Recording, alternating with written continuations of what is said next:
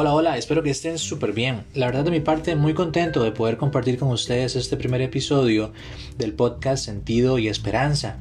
Y es que en este primer episodio pues vamos a hablar de un tema que es bastante interesante y poder interiorizar un poco sobre nuestras vidas, de la relatividad de la vida, de esta vida que está llena de momentos tristes y felices, de situaciones que nos generan alegría, paz, esperanza, pero también de momentos o situaciones que nos generan tensión, frustración. Y es que muchas veces en base a estas situaciones ya nos hacemos suposiciones y nos adelantamos al futuro, sacando conclusiones apresuradas que no siempre son las correctas. Pienso que a todos nos ha pasado y todos hemos vivido ese tipo de experiencias donde nos dejamos llevar por suposiciones. Hay un cuento chino que quisiera compartirles que más que un cuento pues es una parábola que pienso que todos deberíamos conocer y nos enseña o nos muestra cómo son relativas las malas o buenas noticias que todos recibimos en nuestra vida. Esta parábola justamente se llama la parábola del granjero. Si gustan pueden cerrar los ojos, imaginarse lo que sucede en esta, en esta historia, en esta reflexión, e irse preguntando cómo hubieran actuado ustedes. Y es que en ocasiones lo que consideramos que es lo peor que nos ha podido suceder termina por convertirse en algo positivo. ¿Y cómo así? Bueno, lo vamos a ver un poquito en la historia y en base a ello pues vamos viendo qué mensaje, qué reflexión nos puede dejar. Dice así, un día al hijo de un granjero anciano se le escapó el único caballo que tenían. Cuando los vecinos se enteraron, acudieron a su casa para solidarizarse y le dijeron al anciano, Oye, qué desgracia, qué mala suerte. A lo que el anciano contestó sin inmutarse y simplemente dijo, Puede ser. Al día siguiente el caballo volvió al establo y trajo consigo siete caballos salvajes que le siguieron desde la montaña.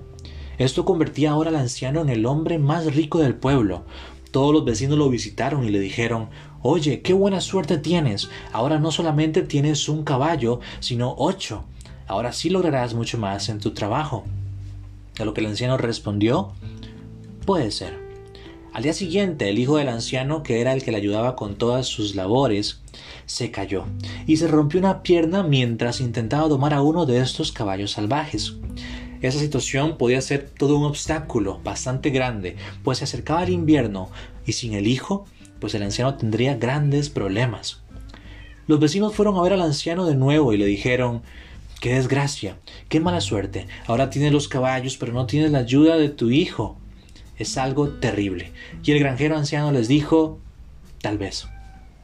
Al día siguiente pasó lo inesperado. Llegó el ejército al pueblo para reclutar a todos los jóvenes para una guerra prácticamente suicida. Pero al hijo del anciano no lo reclutaron, porque tenía una pierna rota y por esa razón se quedó a salvo en casa. Todos los vecinos volvieron a ver al anciano y le dijeron Oye, qué bien, qué buena suerte tienes. A mi hijo lo han reclutado y al tuyo no. Y el anciano les contestó de nuevo Tal vez. Y así termina esta parábola. Pero, ¿qué podemos aprender de esta reflexión? Sé que cada uno nos deja un mensaje en particular y en lo personal pues me hace pensar que muchas veces es realmente imposible, pienso yo, saber si algo que nos sucede o pues eh, más bien si algo que nos pasa es totalmente bueno o es totalmente malo. Como vemos en la parábola, el anciano vivió varias situaciones que a simple vista parecían buenas o malas, pero luego podemos ver los diferentes propósitos por el cual sucedían. Y estoy seguro que hoy por hoy tal vez tengamos muchas preguntas o tal vez ya tengamos muchas respuestas con ciertas situaciones que hemos vivido o que hemos pasado. Para muchas de ellas quizás nos estemos preguntando ¿por qué me pasó tal situación? ¿Por qué tuve que sufrir de esa manera? ¿Por qué yo? Y quizá también digamos Ahora entiendo por qué tuve que pasar por aquella situación. Ahora entiendo el propósito de aquello que viví o de esto que estoy viviendo. Y es que muchas veces una situación aparentemente adversa termina siendo algo positivo y viceversa. Una situación negativa nos puede sumergir en un estado de desesperanza tan grande que nos impide ver las oportunidades que también hay en esa situación. Y por lo contrario, una situación que nos sumerge en un estado de excesiva felicidad puede impedirnos ver los riesgos que también pueden haber en ella. Como podemos ver, En verdad la vida es muy relativa, ¿no? Ni todo es bueno ni todo es malo. Y aquí me atrevo a mencionar un tema que puede ser visto como algo retrógrada para muchos o como algo totalmente cierto para otros. Y es la confianza. La confianza que podemos tener en Dios. Para muchos un ser supremo, para otros una energía, para muchos Dios mismo. Y es que en verdad, independientemente de si sos o no religioso o religiosa, creyente o no, el creer en Dios nos da una esperanza, un sentido a todo aquello que no entendemos y también a todo aquello que entendemos.